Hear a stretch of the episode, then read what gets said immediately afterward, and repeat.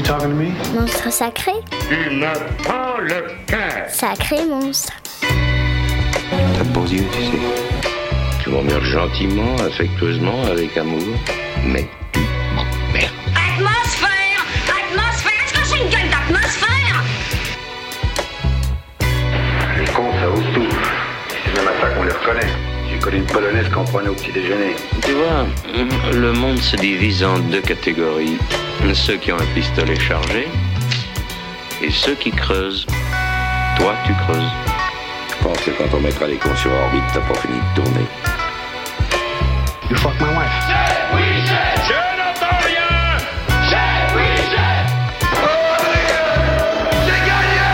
Vous voulez un whisky? Ou juste un doigt. Vous voulez pas un whisky d'abord? Eh bien bonsoir amis du cinéma, on se retrouve dans ce début des vacances scolaires. Euh, en ce mardi, on est combien? 25 février. Voilà, toujours autour d'un monstre sacré. Ce soir, on va parler de quelqu'un qui nous a quittés il y a, il y a quelques années, dans les années 2000, je crois, qui s'appelle Claude Chabrol. Et j'ai le plaisir de retrouver autour de la table Marie-Françoise. Bonsoir. Bonsoir. Charlie qui nous Oui. Bonsoir. Charlie qui est toujours musical. Ouais, toujours dans la musique. Toujours enjoué, Enjoué. toujours, toujours dans le ton juste. Oui, oui, toujours avec ses instruments. Toujours. Gabriel, Ouais, toujours là. voilà, toujours là, fidèle au poste, qui nous fait la réal.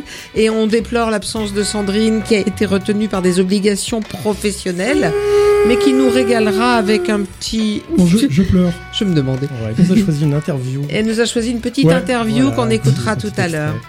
Bon, Alors, mon petit quiz préféré, euh, quand même, vous avez tous bossé le dossier. Oh bah, bien sûr. Bah, bien Ah, chacun dans sa partie, bien sûr. Donc, euh, Alors, la question facile, il est né en quelle année 1930. 1930, exactement. 1930. 1930 à Paris. C'est un vrai ah, Parisien. c'est un vrai parigo. bourgeois, Paris. Ah euh, il est tombé dedans quand il était tout petit. Hein. Ouais. Euh, les femmes sont très très importantes dans sa vie et donc ma deuxième question c'est combien de fois il s'est marié? Trois fois. Exactement. La première fois avec Agnès Goutte, avec qui il aura deux fils. Jean-Yves, qui est le seul qui est pas dans le cinéma, qui est fait Oui. architecte lui. Ouais, il a fait architecte. Il a fait architecte. Mathieu, compositeur qui, qui a beaucoup beaucoup œuvré pour les musiques de Claude Chabrol Ah oui. et dont il divorce en 64. Le Non. deuxième mariage en 64 justement avec Stéphane Audran dont il aura un fils Thomas qui est devenu acteur. Et il est resté quelques années puisqu'il a divorcé qu'en 80, ce qui n'a d'ailleurs pas empêché qu'il continue sa collaboration avec Stéphane Audran très au-delà C'est ce qu'elle disait toujours. On, de a la continué, séparation. on a continué à s'amuser. Oui. Et c'est une, con- une collaboration très très fructueuse. hein. Tout à fait. Et puis Avec le Stéphane troisième... Audran, ça ne doit pas être autre que fructueux. Pardon. Pourquoi Bah, Parce qu'ils ont eu un fils. Bah, euh, fructueux, elle a des beaux fruits, euh, Stéphane Audran. Oh là là là. Et C'est une belle femme. Ah, c'est Tout une à très fait. belle femme. Et intelligente en Désirable. plus. Et pas, le troisième mariage en 83 avec Aurore Pajot, ex-Aurore Mestre, qui était en fait sa script depuis le premier film qu'il avait fait. Il a réussi à la mettre dans son lit. Et voilà. il- alors l'histoire ne dit pas s'il avait mise dans son lit depuis longtemps. Ah, parce que Pajot. quand Pajot, il était, oui, oui. bon. Et son assistante depuis longtemps. Bien. Ma dernière question, combien a-t-il eu de César, cet homme? Oh, Oh, pas beaucoup. Très hein. peu. Très peu Je crois primé, qu'on ce a pas- en a pas Pas eu. suffisamment. Il n'a pas eu. Zéro. En fait, Voilà. il a Ouais, eu non, zéro mais- César. Alors, comme c'est un grand réalisateur, il a permis à Isabelle Huppert d'en avoir un pour la cérémonie, La cérémonie. à Stéphane Audran d'en avoir un pour un meilleur second rôle. Euh, je sais plus dans quel film d'ailleurs. Peut-être bien dans la cérémonie aussi. Je crois qu'elle joue aussi. Stéphane Audran. Stéphane Audran à la cérémonie? Je suis pas sûr. Non, je la vois pas Alors, là-dedans, moi. Dans Violette Nozière. Ah oui. Voilà, un- donc un second rôle à Stéphane Audran pour Violette Nozière et un prix d'interprétation à Cannes pour Isabelle Huppert, toujours pour Violette Nozière. Et on va écouter un petit bout de Joséphine Baker qui avait deux amours. Claude Chabrol, il en avait plus que deux. Mais c'est une chanson de 1930 Mais il qui craque un petit Il peu. aimait le cinéma.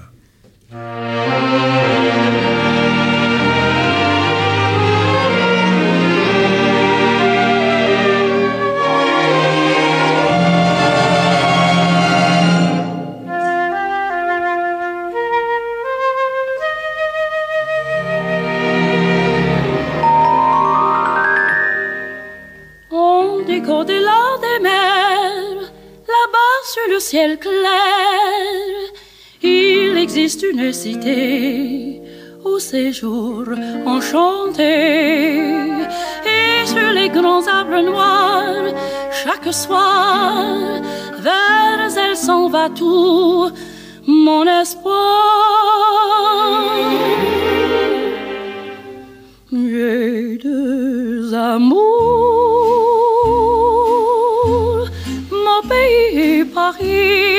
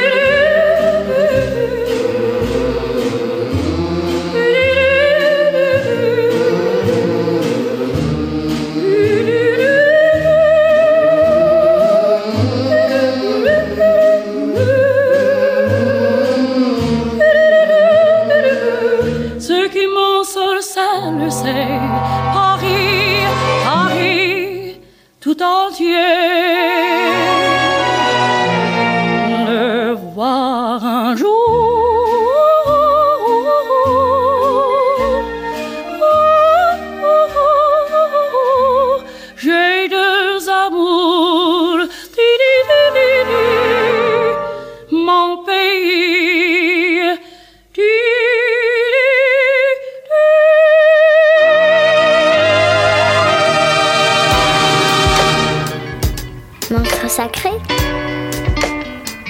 Sacré monstre. Voilà, donc notre ami Claude Chabrol, il naît en 1930 à Paris dans une famille aisée du 14e arrondissement. Son père est pharmacien. Et dès l'âge de 4 ans, il fréquente les salles de cinéma à Paris. Et puis ensuite, c'est la guerre et son père, qui était résistant, l'envoie à Sardan dans la Creuse. Et il va rester 4 ans pendant la durée de la guerre à Sardan. Il euh, montra par la suite, d'ailleurs, dans sa vie, différentes affabulations autour de ce séjour dans la Creuse et de cette période, dont en particulier la plus belle ou la plus importante, celle d'avoir créé à l'âge de 11 ans une SCI, d'avoir collecté des fonds auprès des notables de la petite ville de Sardan, d'avoir monté une cinéma dans un garage désaffecté, salle dont il était le programmeur et le projectionniste. C'est joli comme histoire, hein, le, le, le, marmot à 11 ans, oui. oui. Alors en fait, il occultera le rôle de l'adulte qui était avec lui, qui s'appelle Georges Mercier, jusque dans son autobiographie en 76, c'est-à-dire que de 1900, euh, dans les années 40 où ça s'est passé euh, et où il le raconte après, en 76 dans son autobiographie Et pourtant je tourne. Il continue à expliquer ça et masquer complètement le rôle de cet homme. Et la vérité ne sera rétablie qu'en 2013 par Daniel Domecq, qui est un documentaliste dans une étude extrêmement sérieuse et fouillée qui s'appelle À chacun son cinéma, Histoire et petites histoires du cinéma dans la Creuse, en 2013. Alors notre ami Claude Chabrol, il finit quand même par arriver à l'âge adulte, il tente des études de lettres et de droit, ça marche pas trop trop bien, c'est pas trop son trip. Ensuite, il essaye la pharmacie comme papa, mais il fait quatre fois la première année et finalement papa l'autorise à s'arrêter au bout de quatre redoublements ou quatre ou enfin quadruplement de la première année. Repiquage. Et finalement, donc en 55, à l'âge de 25 ans, il rentre à la Fox comme attaché de presse et à la même période, en même temps, il va se positionner dans les cahiers du cinéma comme critique aux côtés de Jacques Rivette et de François Truffaut dès, dès le début de la nouvelle vague, oui. de ce cinéma nouvelle vague. C'est aussi l'époque où il va rencontrer Paul Gégoff, ce qui doit être un breton, vu l'orthographe de son nom, G et G A U 2 F. Ça doit être un, un, un, breton. Et son futur scénariste, et romancier et scénariste, rencontre qui va lui permettre de sortir de son éducation bourgeoise. Il va, il va fréquenter plutôt de l'intellectuel, plutôt du littéraire, plutôt du on va pas dire du débauché, mais en tout cas des gens qui ont, voilà, qui ont une plus grande liberté que la bourgeoisie dont il était issu. Du boulmiche Même s'il se dit euh, marqué de manière indélébile par ce milieu bourgeois d'origine. Alors, euh, Chabrol, c'est avant tout une histoire de femmes. Ce sont les femmes qu'il va rencontrer. Je ne sais pas si on peut dire c'est les femmes qui font Chabrol ou si Chabrol devient Chabrol à travers les femmes qu'il va rencontrer et qui vont orienter sa carrière. Il aime les femmes, c'est Oui. clair. Oui. Oui, elle le lui rendent bien. Alors il épouse d'abord donc Agnès Goutte, qui était fille d'un haut fonctionnaire et petite fille de banquier, qui reçoit en dot au moment de son mariage la somme de 35 millions de francs. Ça aide. Ça aide. Et ça va permettre donc à Claude Chabrol de créer sa première société de production euh, et, et- de financer les deux premiers films long métrages que sont Le Beau Serge en 57, tourné à Sardan, et Les Cousins en 59. Ensuite, donc, il va rester marié 12 ans avec Agnès Goutte et il a deux enfants. Et puis, il va rencontrer, et divorcé donc de sa première femme, il va rencontrer Stéphane Audran en 64, avec qui il engage une longue collaboration qui lui permettra de dépeindre les méandres de la société bourgeoise. Cette société qui est en surface conformiste et très posée, calme et très codifiée, et qui, dont le couvercle cache un bouillonnement de vices et de haine, disait-il. Cette analyse féroce s'effectue le plus souvent avec son ami romancier et scénariste Paul Gégoff, à travers des comédies grinçantes ou des polars, avec une, ça c'est Chabrol, avec une délectation rare et jubilatoire. Il, il jubilait et il, il riait tout seul dans les interviews quand il racontait, quand il parlait de ses films. Il a aussi une bande d'acteurs fétiches tels que Jean-Yann, Michel Bouquet, Stéphane Audran. On peut citer pour cette période des années 70 La femme infidèle, Le boucher, Juste avant la nuit ou Les biches. Et d'ailleurs, on va écouter un petit extrait de Madame Stéphane Audran qui chantait elle-même Vous étiez belle madame dans ce film Les biches.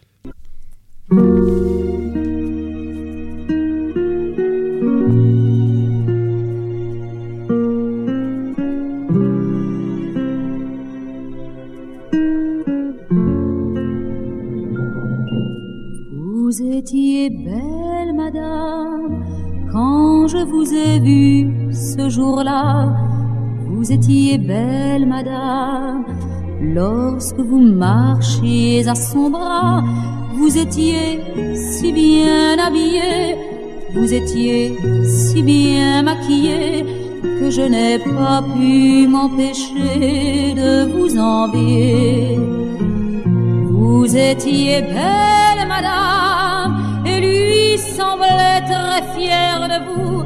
Vous étiez belle, madame, et j'ai pensé, vous l'avoue, que je ne pourrais plus jamais reprendre l'homme que j'aimais, parce que la vie de tous les jours, ça tue l'amour.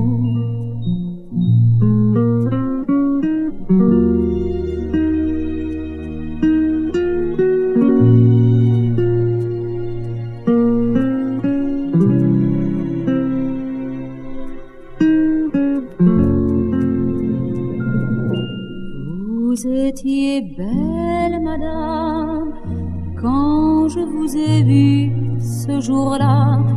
Vous étiez belle, madame, mais au fond, je ne vous en veux pas, puisqu'il est beau et qu'il vous plaît. Profitez-en si vous voulez. Moi, je sais bien que vous n'allez pas le garder. Elles étaient belles, l'ont connue avant vous, belles comme vous l'êtes, madame. Mais croyez-moi, ce n'est pas tout. Moi, j'ai partagé avec lui autant de joie que de soucis. Vous comprendrez peut-être un jour, c'est ça l'amour.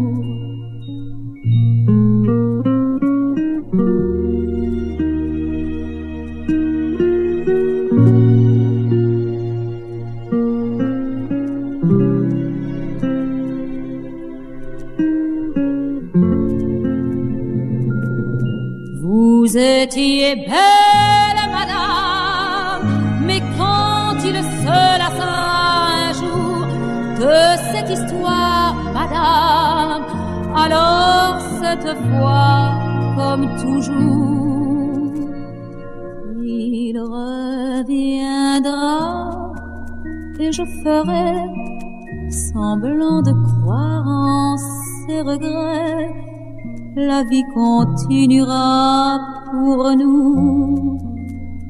Et voilà tout.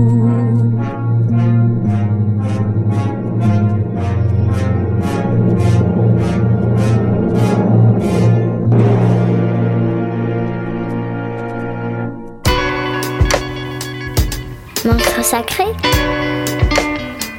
Sacré monstre. Alors toujours notre Chabrol, à la fin des années 70, il va rencontrer la jeune Isabelle Huppert, euh, dont il va considérablement contribuer au succès et à la montée en, puissance de cette belle actrice. Et cette rencontre va lui permettre à lui d'ajouter une dimension supplémentaire dans sa galerie de portraits un peu monstrueux, euh, mais, mais également d'élargir sa palette de films. Parce qu'il va nous livrer à partir de là, bien sûr, Violette Nozière et, les récompenses que ce film a eues avec Isabelle Huppert, mais il va également se- s'essayer à la comédie policière avec Rien ne va plus, à l'adaptation littéraire avec Madame Bovary, au film politique avec L'ivresse du pouvoir, ou aux faits divers sanglants avec La cérémonie. Et Dieu sait que c'était sanglant, hein, La cérémonie. Il va aussi s'essayer à des films beaucoup plus légers, euh, avec Jean Poiret en Inspecteur Lavardin ou Poulet au vinaigre. Là, parfois, je trouve qu'il y a un petit peu du moquis dans... dans, dans... Peut-être que c'est Jean Poiret qui fait le lien. Il meurt en 2010 à l'âge de 80 ans en laissant plus de 50 films. Charlie nous dira exactement. euh, J'en ai coté 55, sans compter les documentaires et les films pour la télé. Mhm. En 42 ans de carrière et dans ces plus de 50 films, les plus connus, on va dire, Le Beau Serge avec Jean-Claude Brialy, La femme infidèle, Le Boucher, Que la bête meurt, Les Noces rouges, Les fantômes du Chapelier avec Michel Serrault. Et Charles Aznavour. Oui. Une affaire de femme, La cérémonie, donc, L'enfer. Et L'enfer, c'était Daniel Auteuil, je crois qu'il joue dans L'enfer. hein. Et tant d'autres films. Bellamy, le dernier, Et Bel Ami, oui. dans lequel le Depardieu joue le rôle d'un inspecteur. Tout à fait. Bellamy. Non, l'enfer, c'est Cluzet. Ah, c'est François Cluzet, pardon. François Cluzet, ouais. Et donc, on va écouter, parce qu'il a beaucoup parlé d'amour quand même, notre ami oui. Chabrol, on va écouter Lucienne Boyer qui nous parle d'amour. Cette chanson est utilisée dans le film Violette Nozière.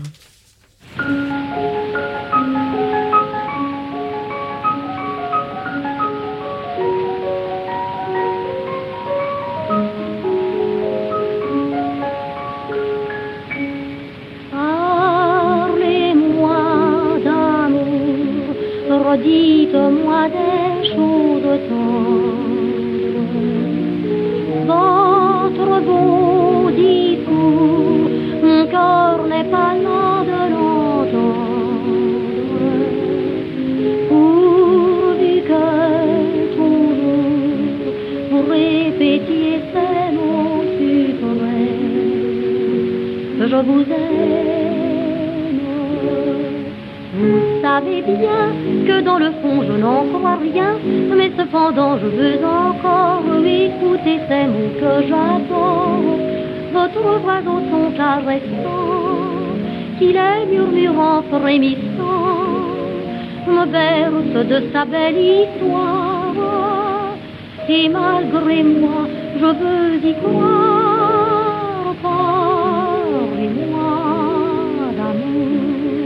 D'amour, redites-moi des choses tendres. Votre beau discours, mon cœur n'est pas là de l'entendre. Pourvu que toujours vous répétiez ces mots suprêmes que je vous aime. Mille si doux, mon cher trésor d'être un peu fou.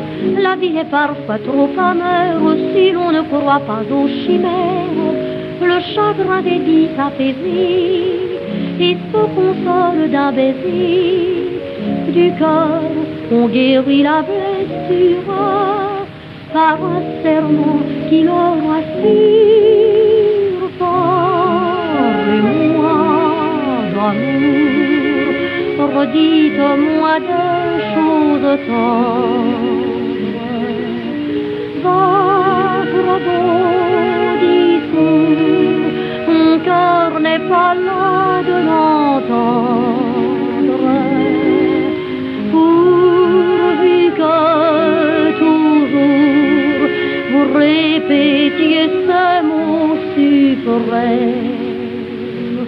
Je vous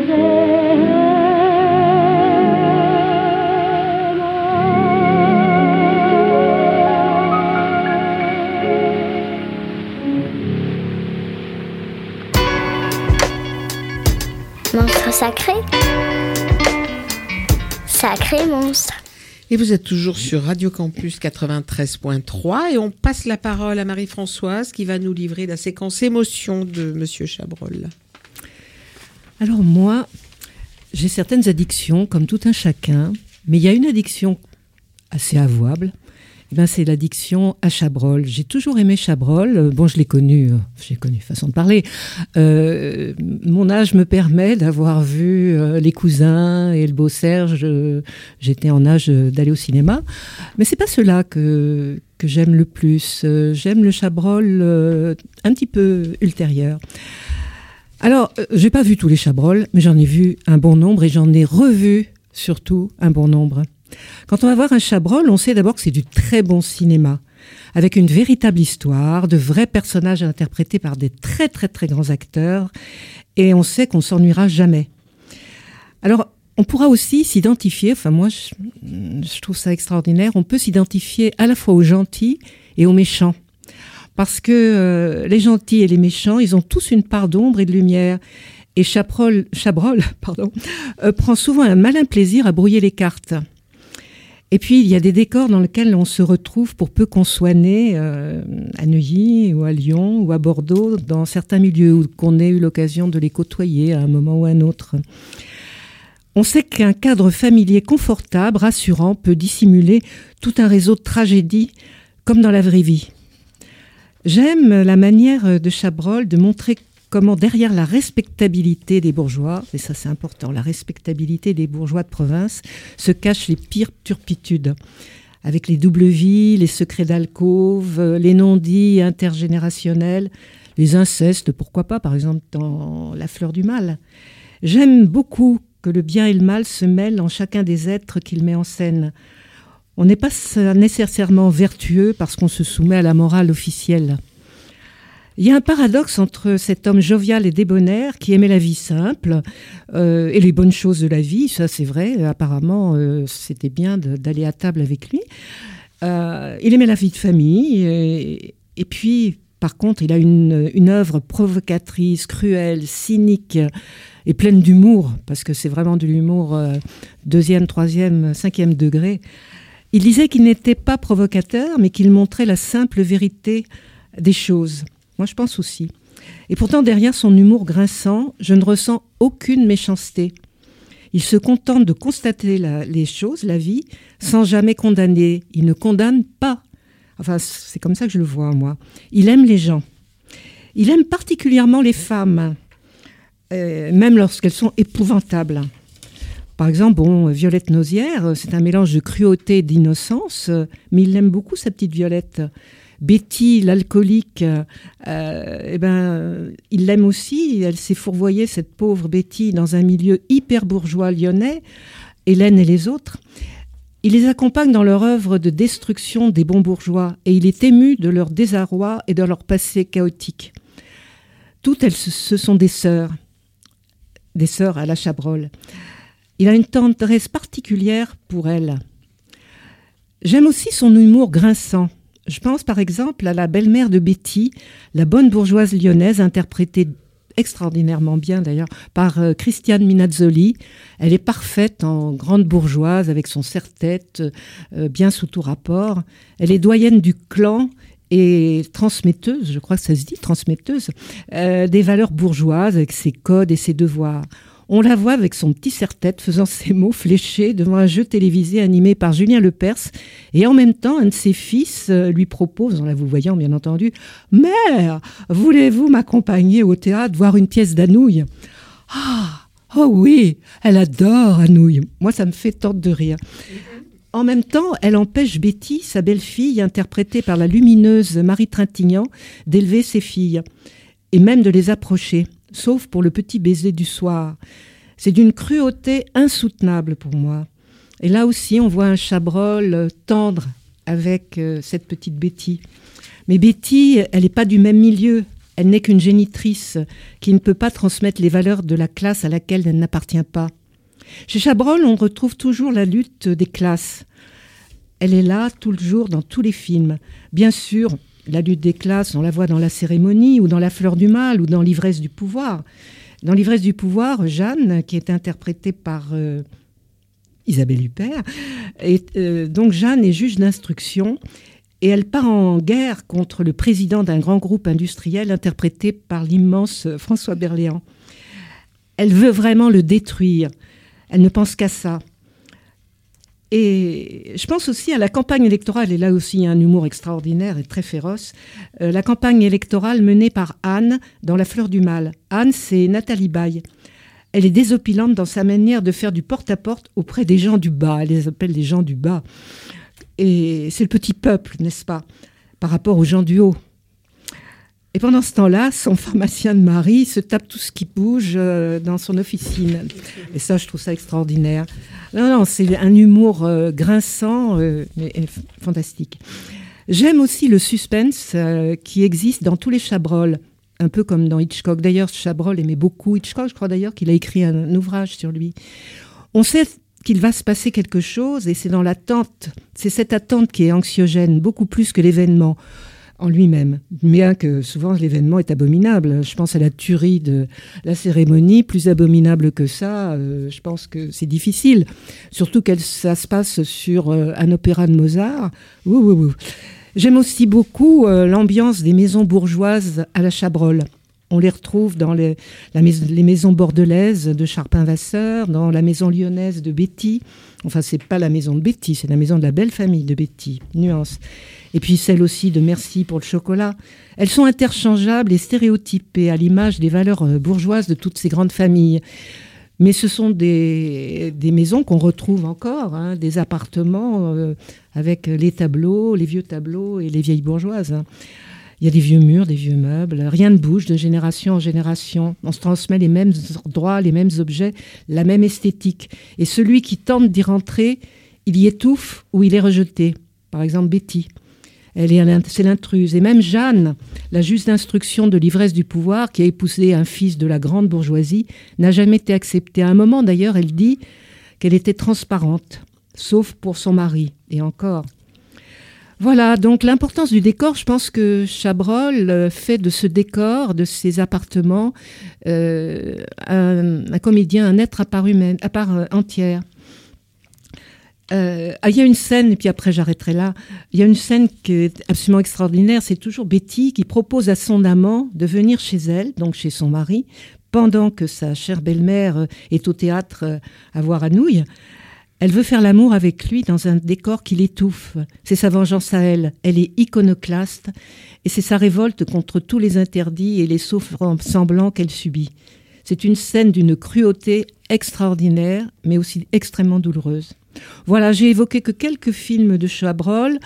Euh, ceux dont je ne parle pas sont tout aussi importants, mais euh, cette petite chronique euh, m'a tout autant marqué et je les reverrai toujours avec autant de plaisir. Et certainement en les regardant sous un angle nouveau.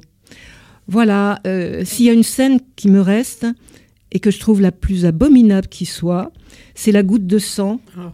qui tombe sur la tartine beurrée de la petite fille à la sortie d'une grotte en Dordogne. Ça se passe euh, dans le film Le Boucher.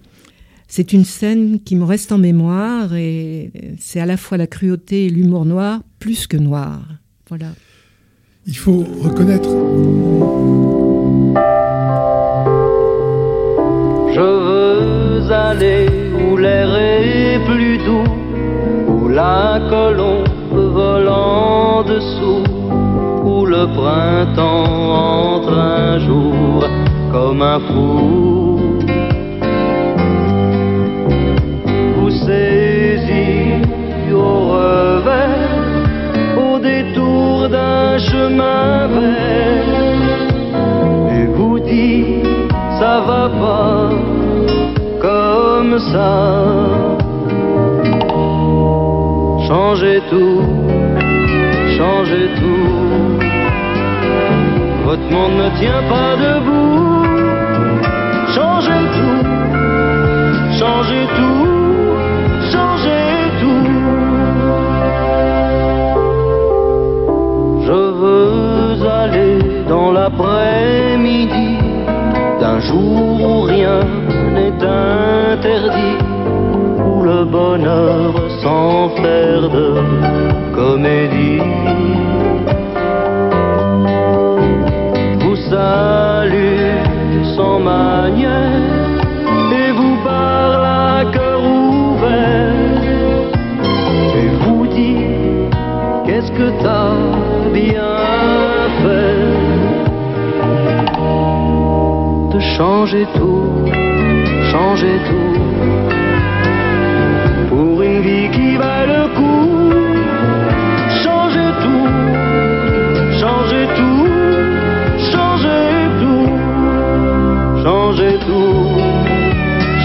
tout. Qu'est-ce que vous feriez sans nous Après tout, changer tout, changer tout. Changer tout, changer tout.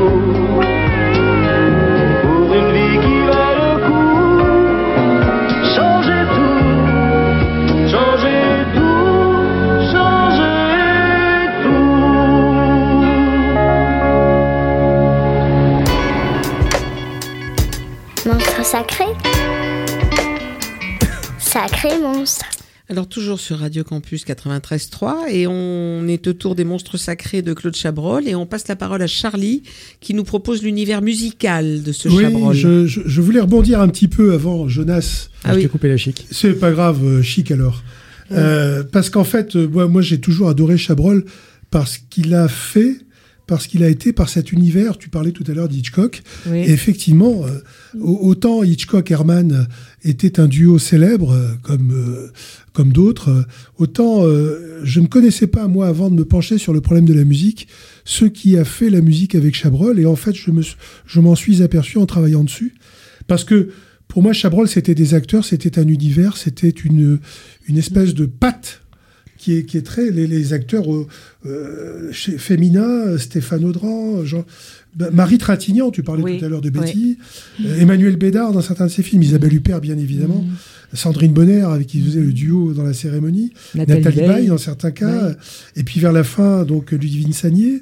Chez les hommes, on commence euh, par Brialy dans les premiers films. Mais après, euh, Jean-François Cluzet, surtout Michel Bouquet, euh, oui. acteur fétiche de Chabrol dans beaucoup de, beaucoup de ses films, Michel Piccoli, Michel Serrault, Benoît Magimel, François Berléand vers la fin, Jacques Gamblin et surtout Gérard Depardieu. Donc tous ces gens-là faisaient cet univers et, et, et, et j'avais l'impression, moi, à l'époque, quand je regardais ces films, euh, qu'il prenait un certain nombre de cartes, qu'il les battait, qu'il les redistribuait à nouveau pour refaire quelque chose de nouveau. Mais la musique, la musique habille, les films. Elle gomme les faiblesses, elle meuble les temps elle apporte un complément émotionnel à l'image. Je mets de moins en moins de musique et je fais appel à des compositeurs actuels quand j'ai besoin d'un thème adapté à l'image. J'utilise de moins en moins de musique dans mes films et c'est vraiment un problème pour moi. C'est ce que disait Chabrol en 1976. Il rêvait de faire des films sans musique. Il a même réduit la musique à 10 minutes dans certains de ses nouveaux, derniers films. Au début, il a utilisé la musique classique, mais il a aussi utilisé des œuvres qu'il a modifiées. Puis l'œuvre de Chabrol euh, son œuvre principale, qui commence dans les années 60, euh, a été accompagnée par deux musiciens de qui ont fait tous ces films, Pierre Janssen de 60 à 80 et Mathieu Chabrol, son fils, qui l'a accompagné jusqu'à son dernier film, Bellamy, en 2009. Il a été fidèle à ces deux compositeurs comme il l'a été avec ses acteurs, hommes et femmes, ce qui fait qu'un film de Chabrol, c'est comme une peinture. Il suffit de le regarder et on sait qu'on est dans cet Mmh. univers. C'est, comme je le disais, c'est la patte de Chabrol. Euh, pour moi, j'ai séparé l'œuvre des 60 films de Chabrol en trois parties. La première partie qui va jusqu'en 1960, avec euh, laquelle, euh, enfin, les films avec, avec qui il a travaillé, c'était principalement Mizraki. Il a fait des, films euh, début un peu nouvelle vague. Et on va écouter le premier extrait. Mon ami Gabriel va le lancer.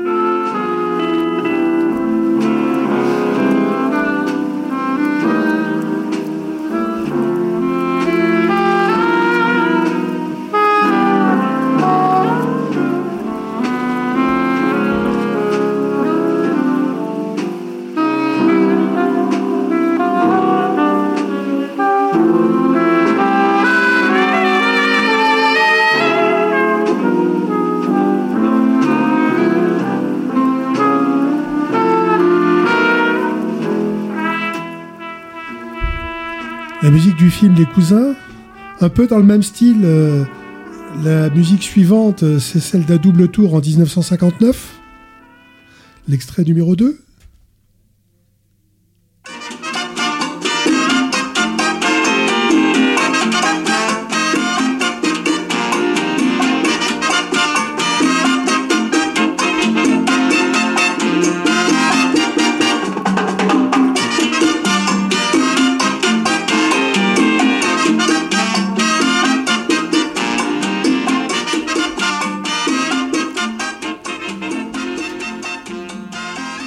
Le cha-cha-cha de, ce film à double tour, qui pour moi, n'est, on n'est pas encore dans Chabrol, c'est les premiers films en noir et blanc qu'il avait fait. Et puis après, on rentre dans l'époque, dans l'ère Chabrol, avec euh, ce fameux compositeur Pierre, Jean- Janssen, qui, avant que je m'intéresse à Chabrol, était pour moi totalement inconnu. Euh, Pierre Janssen est né en 1930, lui aussi. Il a suivi le conservatoire et s'est orienté vers une musique avant-gardiste en suivant les cours d'Olivier Messiaen vers la fin de ses études au conservatoire. Et puis, euh, il était parti dans, dans la musique contemporaine et euh, il a retrouvé Chabrol et il a consacré sa carrière aux musiques de Chabrol. Euh, Chabrol disait qu'il voulait travailler avec un musicien plus abstrait que ceux qu'on pouvait rencontrer à cette époque, comme Misraki à ses débuts. Euh, et Chabrol a dirigé un peu Janssen dans ses musiques et l'a obligé à cadrer à la seconde près ces images. C'est un peu ce que regrettait Janssen dans son travail avec Chabrol, c'est que c'est Chabrol qui lui disait ce qu'il fallait qu'il fasse. Il avait un temps précis pour le faire, tout était minuté, tout était cadré, tout était, c'était horlogé. C'est l'horloger de Saint-Paul, c'est pas lui. Hein. Non. Non, c'est pas lui, hein. mais c'est pas grave. Pour moi, euh, et pour d'autres, bien sûr, la, la plus grande réussite de la collaboration entre Janssen et Chabrol, c'est la musique du film Le Boucher. On va écouter ça.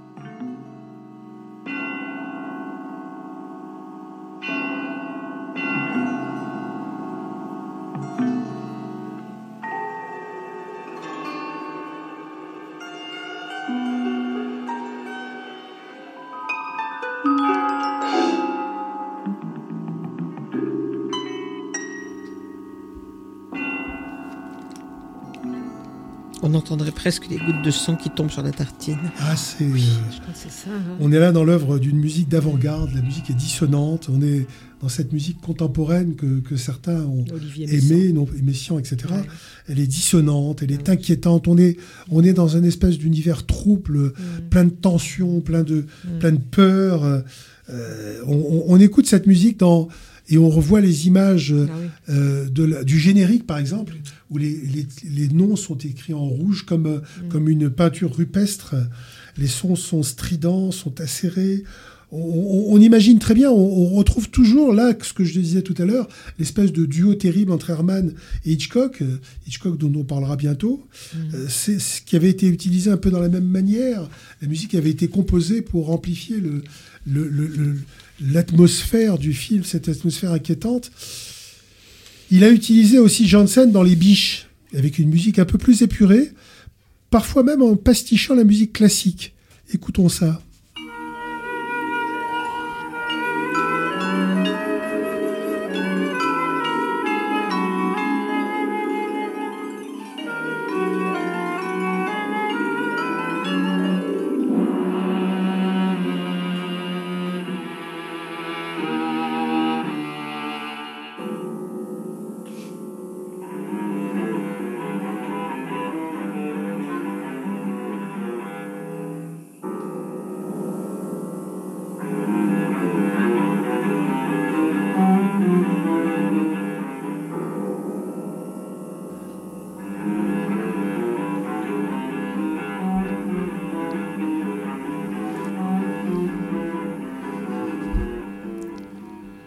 Début du thème ressemble à un air classique de Un musique. petit bout du concerto d'Aranjuez. Bah Il y a des accents. Et puis tout d'un coup, euh, le violoncelle s'empare de la chose et rentre dans les ténèbres et la gravitude. Dans Docteur Popol, qui était joué par Belmondo à l'époque, Janssen est totalement dans l'imitation de la musique classique, c'est ce que lui demandait Chabrol, et Chabrol le fait jouer ce, cette- ce morceau de, de pastiche un moment décalé qui rend la, la scène encore plus surprenante. On va, on va écouter cet extrait qui est assez amusant d'ailleurs.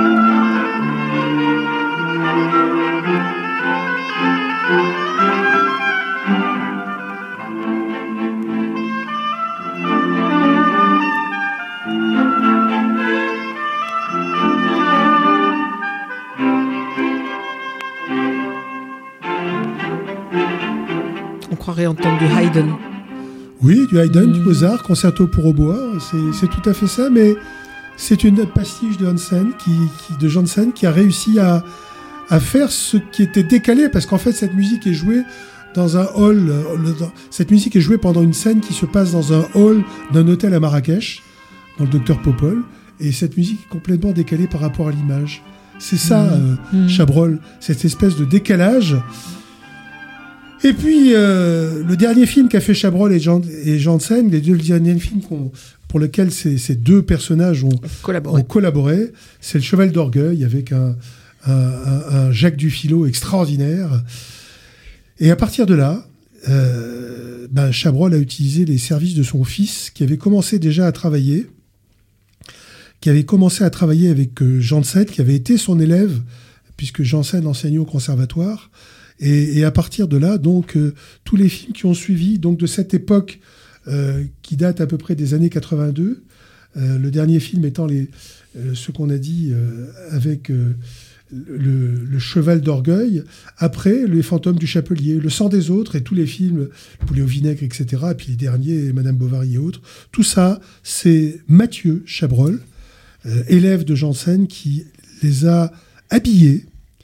Euh, vous allez apprécier la musique de la fille coupée en deux. J'ai choisi ça comme euh, cette espèce d'univers chabrolien avec son fils.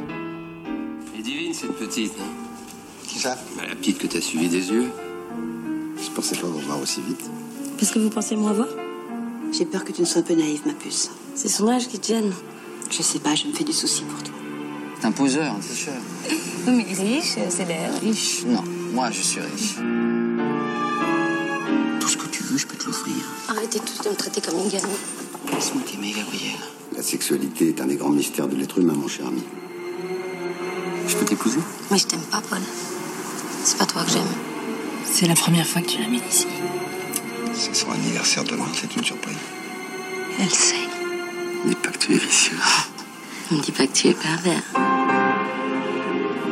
Tu vas pas épouser ce type-là? Ce qui est amusant dans ce mariage, c'est qu'il emmerde tout le monde. Est-ce que tu te rends compte qu'il est complètement déséquilibré? Tu penses que t'es un modèle d'équilibre? Méfiez-vous d'elle. Elle a le vice dans la peau. J'ai volontairement choisi euh, cet extrait qui est à la fois musical et un extrait de film parce qu'on retrouve les voix des acteurs qui ont joué dans ce film, Depardieu, Ludivine Sagné, Benoît Magimel, euh, et puis surtout notre ami Berléand, euh, parce que les voix sont placées comme la musique dans un espèce d'univers. C'est ça l'univers Chabrol, des images, des acteurs, des voix, des personnages, une intrigue, une musique, un véritable ga- tableau gastronomique délicieux qu'on déguste avec une sauce aigre douce, un peu comme le poulet au vinaigre. Monstre sacré. Sacré monstre. Alors toujours Radio Campus 93.3, les monstres sacrés autour de Claude Chabrol. On va écouter maintenant une interview de 1987 qui s'intitule Le cri du hibou et qui va nous permettre peut-être de, papoter un petit peu après autour de cette interview.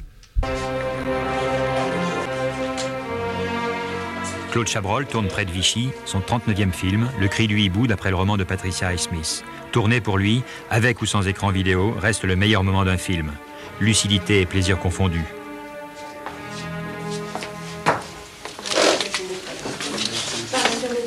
Bonjour Claude. Bonjour. Quand vous, quand vous arrivez sur un tournage le matin, Oui, je dors. vous dormez encore? Oui. Ça veut dire qu'il n'y a pas beaucoup d'angoisse alors? En vous? Non, non, non, il n'y a pas d'angoisse. Il n'y en a plus. Le... Il n'y en a plus depuis euh, une dizaine d'années. Il y a une notion de plaisir quand même. Pour un concerne- metteur en scène en comme vous, en ce qui me qui entre concerne, oui. dans le travail. Oui, oui, il y a un plaisir gigantesque. Il y a une vraie jouissance. mais- Oui, bien sûr, mais sinon je ferai autre chose. Je, je comprends mal euh, les gens qui. Enfin, si, je comprends dans la mesure où il y a, il y a un besoin de s'exprimer, enfin, il y a la volonté de l'artiste de, de communiquer et tout ça. Mais euh, je suis quand même heureux d'avoir trouvé ce moyen de comme moi aussi, j'ai envie de communiquer tout ça, mais je suis heureux d'avoir trouvé un moyen de communication qui me fait jouir plutôt que de me tourmenter.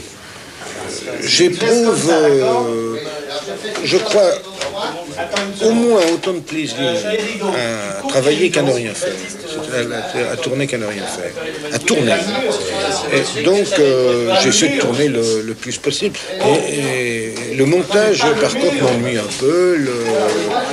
L'écriture du scénario n'est pas ce qui m'amuse le plus. Donc, j'ai tendance à tourner beaucoup. Vous avez d'ailleurs une jolie euh, métaphore culinaire à ce propos-là, que je vais peut-être déformer un petit peu, mais c'est que le tournage, ce serait le repas. Oui, c'est Une ça. chose Oui, importante. oui, oui. Le scénario, ce serait un petit peu la... On fait la cuisine. C'est ça. Et, et- et on pourrait dire, euh, à ce moment-là, si on allait plus loin, que le, que le, le montage serait la vaisselle. Oui, c'est un peu ça. C'est un peu ça. Est-ce que pendant un tournage, il y a un moment euh, où vous sentez que ça y est, vous avez gagné la partie? Ben, C'est-à-dire que je, je- c'est pire que ça. C'est que euh, sur le tournage, même quand je l'ai loupé, je sens que j'ai gagné la partie.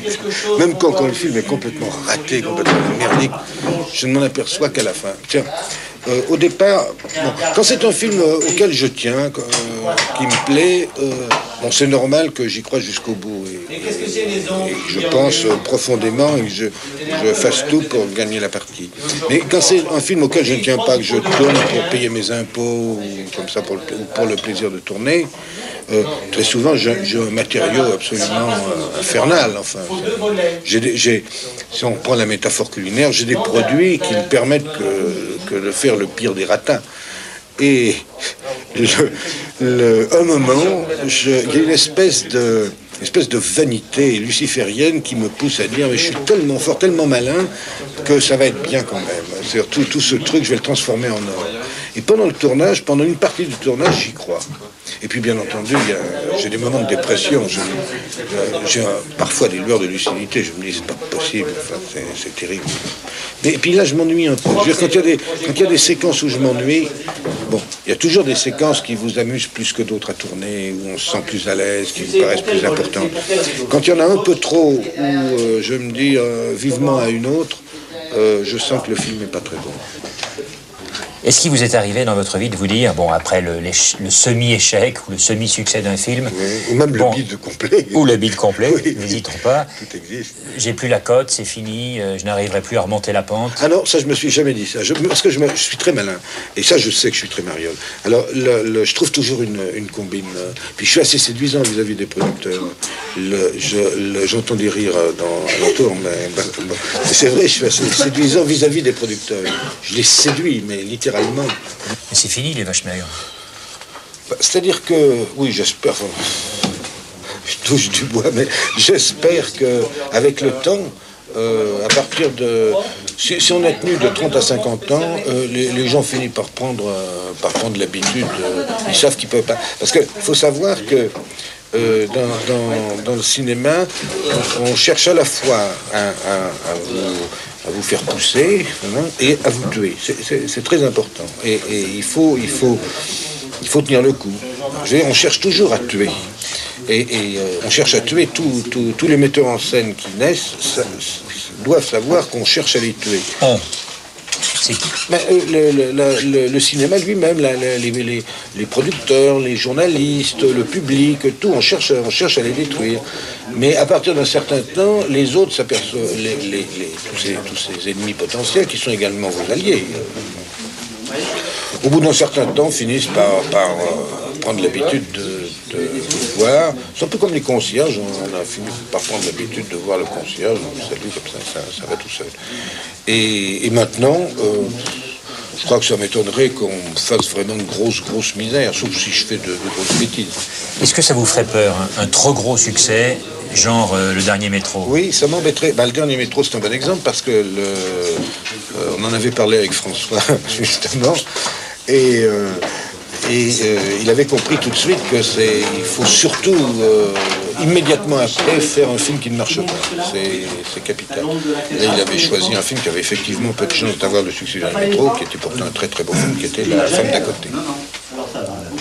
Qui était même dans une certaine mesure euh, peut-être un meilleur film que le dernier métro, mais effectivement moins, moins commercial. Votre plus grand succès, c'était quoi? Mon plus grand succès, euh, ça a dû être, ça a dû être Docteur Popol, mais euh, euh, en France, enfin, je veux dire, mais ça, c'était surtout un succès de, Belmondo. Mais sinon, mon plus grand succès de, peut-être pas commercialement, en tout cas de, de prestige, et tout comme ça, c'était, ça a été le Boucher, je crois. Je crois que c'était le Boucher. Non, non. Est-ce que vous avez un film bien, c'était bien. Oui, c'est bien. Oui. Vous avez fait combien de films d'ailleurs Je, je- je crois, je crois, de films Plus de, de 25, 30 de films de, de cinéma, cinéma. j'en suis à, je crois que c'est le 39e. Hein, c'est beaucoup. Mais dans euh, c'est 39e, mais il y en a, il y en a au moins 20 qui sont qui sont des des, des, des gagne-pains. C'est ça la proportion Oui, moitié moitié. Moitié moitié. Mais je dis dans les gagne-pains, euh, il y a, je vois pas, il y a, euh, reprenons la, la métaphore culinaire, euh, il y a des fois un sandwich peut être délicieux. Bon pain, bon jambon, un excellent beurre, un petit peu de tomate, un petit peu de, un petit peu de salade là-dedans, c'est délicieux. On croque là-dedans, c'est merveilleux. Alors cette interview de Claude Chabrol, qu'est-ce que qu'est-ce que ça vous qu'est-ce que ça vous in- inspire? Ça m'inspire de, de revoir les, les pensées de Chabrol, qui disait euh, Je suis un mégalomane modeste. Oui. Euh, Il compare quand même au dernier métro en disant qu'il a fait un film meilleur que le dernier métro. mais il a une vision cinématographique qui n'est pas forcément celle du public. Il disait également Je suis très masochiste. Ça pose énormément de problèmes aux autres, mais j'adore les subir. Enfin bref, Cha- Cha- Chabrol, on, on- on l'entend, on le- on l'entend parler. C'est Il a un- une jouissance il à parler, c'est incroyable. hein. C'est incroyable de l'entendre parler et de l'entendre cette. Il est, c'est jubilatoire quand Il parle. Oui, oui. Puis ce second degré, cette espèce de. Il se moque de lui-même. Oui, enfin, moi, je trouve d'autodérision, ça mais en même temps, c'est un modeste Ah oui, il est- mégalomane, hein, oui. quand même. C'était quand même quelqu'un qui avait réussi à se mettre une plume au cul euh, dans un, dans un journal télévisé. C'est vrai. Absolument. Un jour où il était interviewé, il était. Parce que d'ailleurs, il le dit. euh, euh, je, je n'ai aucun esprit de sérieux, c'est terrible, je pourrais me foutre une plume dans le cul si vous me le demandiez, ça n'a aucune espèce d'importance. C'est- C'est c'est- c'est extraordinaire. Il l'avait fait se- avec qui? Poivre d'Arvor, non? Euh, Je pense qu'il avait fait avec Poivre d'Arvor et je pense que c'était Jamel Debbouze qui était présent ce jour-là. Ah oui. C'était un moment, euh, un moment de télévision assez, assez surprenant. Mm. Extraordinaire ce bonhomme. C'est c'est un de mes réalisateurs favoris, Chabrol. Ah, moi aussi. Ah oui, j'adore. Et en même temps, oui, c'était aussi un, un homme euh, euh, très pépère hein, qui euh, vivait tranquillement euh, Dans sa maison du maison du Croisic, voilà. en regardant les jeux télévisés, euh, euh, voilà, se couchant à l'heure. euh, il disait il- qu'il était monogame, tranquillou. Donc c'est bon, c'est un être d'une richesse extraordinaire, quoi. C'était un anarchiste pourtant. Mm. Il était anarchiste mais discret. Mm. C'était. Oui. Gabriel, ça t'inspire Moi, j'ai bien aimé ces métaphores culinaires en fait tout au long de Ah. l'interview. Mm. C'est entre le fait que ce soit le- le- le- la, préparation, la vaisselle, tout ça, et qu'il aime pas faire le montage. C'est bizarre pour un, pour un metteur en scène, alors que le montage c'est toute la, la musicalité du film, euh, le rythme du film. le rythme, ouais, et, absolument. et- et du coup, ça, il aime pas. Il aime pas. Mais il aime tourner. Mais il le fait quand même. Il aime pas, mais Bah, c'est ça qui donne la touche finale au film, effectivement, et c'est ça qui donne le rythme et qui fait le film, le montage. Après, c'est un peu fastidieux à faire quand même. Ah oui, hein. et puis, c'est douloureux parfois de devoir choisir, de devoir couper certains éléments. C'est euh, c'est compliqué. hein. C'était un anarchiste sournois, se disait-il. Mhm. Mais c'est. Oui, c'est compliqué, mais il a.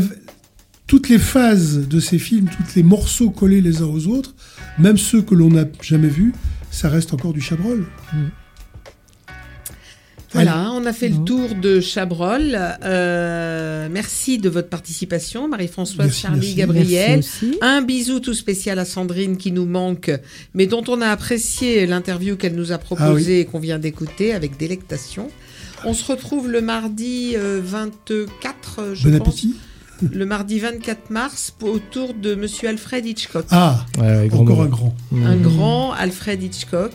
Et puis bah, d'ici là, bon appétit. Et puis voilà, sortez, allez au cinéma. Bon poulet au vinaigre. C'est ça. Revoyez- Retrouvez notre émission en podcast sur euh, www.campus-clermont.net. Oui. Et toutes les Absolument. autres émissions d'ailleurs depuis le début de Et la toutes saison. les autres émissions, retrouvez-nous en podcast. Donc, vous êtes bien sur campus 93.3 Clermont-Ferrand. Merci Gabriel pour la réal. Eh ben, Et puis donc, euh, bon appétit à tous. Bon ciné. Bon ciné surtout. Voilà. Bonsoir. Et portez-vous bien. Bye bye.